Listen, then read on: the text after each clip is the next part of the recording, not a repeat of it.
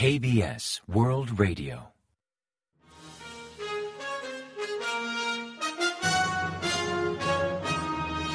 Informativo de KBS World Radio.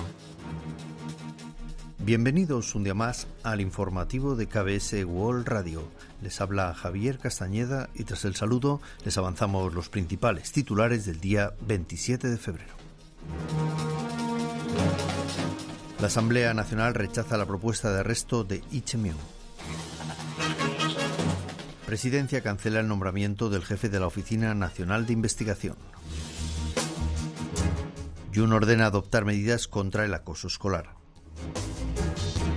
Zelensky se muestra abierto a recibir armas de Corea del Sur.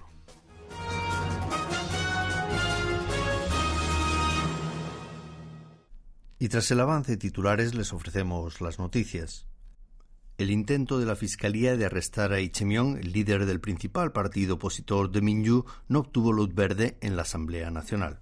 La Asamblea convocó una sesión plenaria el lunes 27 a la que asistieron 297 legisladores y la moción para permitir el arresto de Lee fue rechazada por 139 votos a favor y 138 en contra, más nueve abstenciones y 11 votos nulos. Como ninguno de los principales bandos logró 149 votos, mayoría necesaria para aprobar la solicitud de la Fiscalía para arrestar a Lee, el jefe de la oposición mantendrá la inmunidad parlamentaria y no podrá ser arrestado por cargos de corrupción y soborno vinculados a presuntos escándalos de cuando ejercía como alcalde de Songnam en la provincia de Gyeonggi. Antes de la votación secreta, la cúpula de Minju se comprometió a defender a su jefe utilizando la mayoría parlamentaria de 169 escaños, pero aparentemente muchos de sus legisladores no secundaron esta directriz. Lee se enfrenta a cargos de abuso de confianza, conflicto de intereses, corrupción, soborno y encubrimiento de beneficios por su presunta implicación en el escándalo urbanístico de Yangdong y otras irregularidades durante su mandato como alcalde de Songnam. También enfrenta cargos de soborno de terceros por presunto patrocinio al club de fútbol de la ciudad, el Songham Football Club, del que Lee era presidente. El presidente Yoon Suk-yeol ha paralizado el nombramiento de Chong Song-sin como responsable de la Oficina Nacional de Investigación, quien voluntariamente expresó su determinación de no aceptar el cargo tras un reportaje de KBS revelando que su hijo cometió acoso escolar.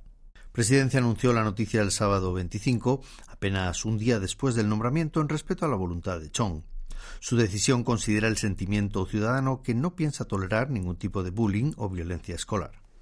La oficina presidencial reconoció como insuficiente la valoración del nominado para dirigir la Oficina Nacional de Investigación, aunque justificó la complejidad de comprobar todos los detalles al no ser un problema del candidato en sí, sino de su hijo.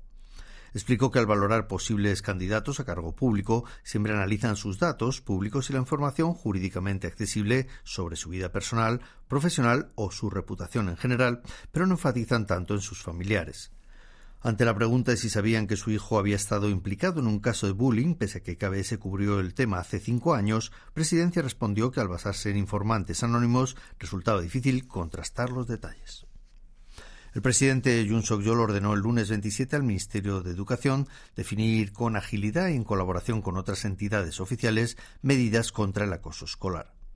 Según explicó el portavoz presidencial, Ido Woon, el mandatario mantiene una postura firme sobre la violencia entre menores, pues vulnera los derechos de otros a educarse en un ambiente justo y libre. Yun emitió esta instrucción durante la reunión con sus secretarios del lunes 27, donde también aludió otros temas como las dificultades de la población ante la inflación o la subida de tipos de interés, así como la propuesta de ampliar el límite de regalos e invitaciones a comer que figura en la ley antisoborno. El presidente de Ucrania, Vladimir Zelensky, se ha mostrado abierto a recibir armas de Corea del Sur. Así lo expresó el viernes 24 durante una entrevista con Ukrinform, la Agencia Nacional de Información de Ucrania, al referirse a la reciente petición del secretario general de la OTAN, Jens Stoltenberg, al gobierno surcoreano para valorar el envío de armas a Ucrania. Zelensky explicó que planea reunirse con diversos líderes políticos surcoreanos y coordinar una visita del primer ministro ucraniano a Seúl para obtener un mayor apoyo. Previamente, el secretario general de la OTAN instó al gobierno de Corea del Sur a ofrecer apoyo militar a Ucrania, aunque por ahora la postura de Seúl es limitar la asistencia a ayudas de índole humanitaria o económica. En tanto, el Ministerio de Defensa explicó el lunes 27 que el envío de armas a Ucrania requiere de un debate gubernamental ante las presiones de la comunidad internacional para que Corea del Sur participe en el envío de armas a dicho país. Desde la cartera afirman que Corea no prevé ofrecer armas a Ucrania, pero sí toda la ayuda humanitaria posible, tanto ahora como cuando comiencen las tareas de recuperación del país confirmaron estar al tanto de los comentarios del presidente ucranio y del secretario general de la OTAN solicitando abiertamente más armas a Corea del Sur, pero enfatizaron que una decisión de este calado requiere un profundo debate interno. Por su parte, el embajador de Ucrania en Seúl, Dmitry Ponomarenko, publicó en Twitter que el Estado Mayor Conjunto Surcoreano y el Comando de las Fuerzas Combinadas de Corea del Sur, Estados Unidos, intercambiaron opiniones en una reunión virtual con el ejército de Ucrania sobre operaciones humanitarias en tiempos de guerra y de paz. Dicho encuentro virtual llama especialmente la atención al darse mientras Corea valora la posibilidad de enviar tropas a Ucrania para ayudar en tareas de recuperación, aunque los altos mandos de las fuerzas surcoreanas y estadounidenses niegan la correlación entre ambos temas. El ratio de deuda por hogar remitió en 2022 por primera vez en 19 años al disminuir hasta 86,5 millones de wones. Según informó el Banco de Corea, a finales del año pasado la deuda global de los hogares totalizó en 1.867 billones de wones, registrando un aumento de apenas un 0,2% interanual. No obstante, al analizar la deuda de cada familia, se aprecia un descenso del 1,17% al registrar 21.580.000 hogares. La última vez que el ratio de deuda por hogar disminuyó fue en el año 2003, cuando bajó un 0,56% respecto al año anterior. Esta tendencia se atribuye al menor número de préstamos solicitados por los hogares, a la subida de tipos de interés y al retroceso en el mercado inmobiliario. En cambio, la deuda per cápita de los surcoreanos lleva dos décadas al alza desde el año 2002, al caer la población hasta 51.630.000 habitantes en el año 2022. La Comisión Nacional de Derechos Humanos de Corea del Sur ha urgido al Ejecutivo a seguir las recomendaciones de la Organización de Naciones Unidas sobre la ley contra la discriminación, actualmente a debate, y la posible abolición de la pena de muerte. El gobierno surcoreano tiene de plazo hasta junio para notificar a la ONU su postura al respecto.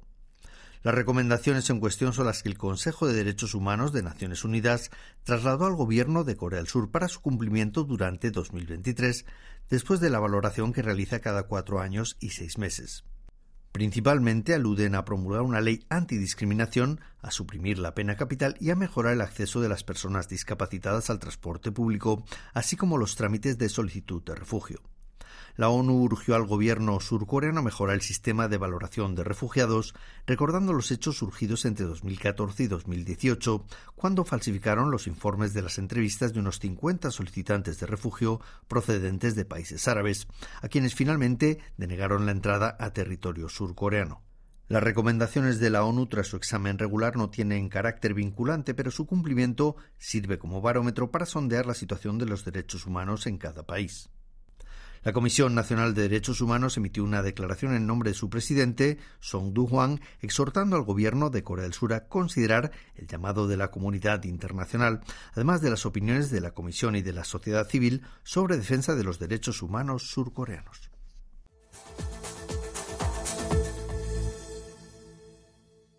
Y ahora pasamos a ofrecerles el pronóstico del tiempo.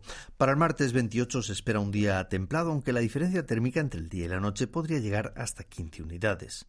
La temperatura mínima marcará entre 6 grados bajo cero y 6 grados centígrados en la mañana y la máxima entre 8 y 17 grados centígrados por la tarde, superando el promedio habitual de esta época del año. La calidad del aire será mala al sur de Gyeonggi, pero regular o buena en el resto del país. Y ante la sequedad ambiental, las autoridades han recomendado a los ciudadanos extremar las precauciones contra incendios. Y a continuación comentamos los resultados del parqué. El COSPI, el índice general de la bolsa surcoreana, perdió el lunes 27 un 0,87% respecto al viernes de la semana anterior, hasta cerrar la jornada en 2.402,64 puntos. Tras empezar la semana perdiendo el suelo de los 2.400 puntos por primera vez en algo más de un mes, desde el 20 de enero, logró recuperarlo durante la tarde. En tanto, el COSDAC, el parque automatizado, ganó un 0,18% hasta culminar la sesión en 780,3 puntos. Y en el mercado de divisas el dólar ganó 18,2 unidades, provocando una fuerte depreciación en el won que cotizó a 1.323 wones por dólar al cierre de operaciones.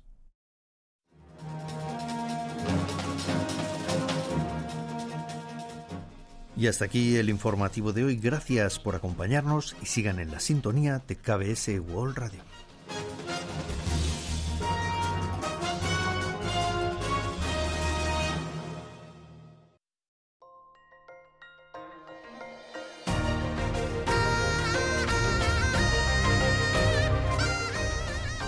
Acaban de escuchar el de KBS World Radio. Hay muchos más contenidos en word.kbs.co.kr barra Spanish. Gracias por seguir en sintonía. KBS World Radio.